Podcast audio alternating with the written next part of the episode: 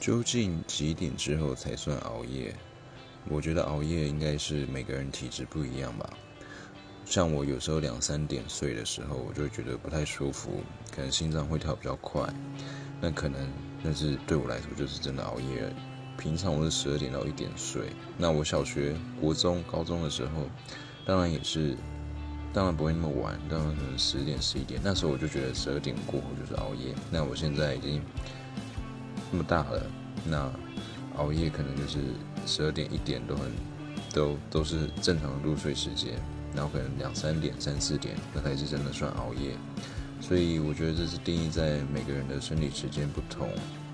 那当然最重要还是睡满七个小时，身体不会不舒服的前提下，那就不算熬夜了。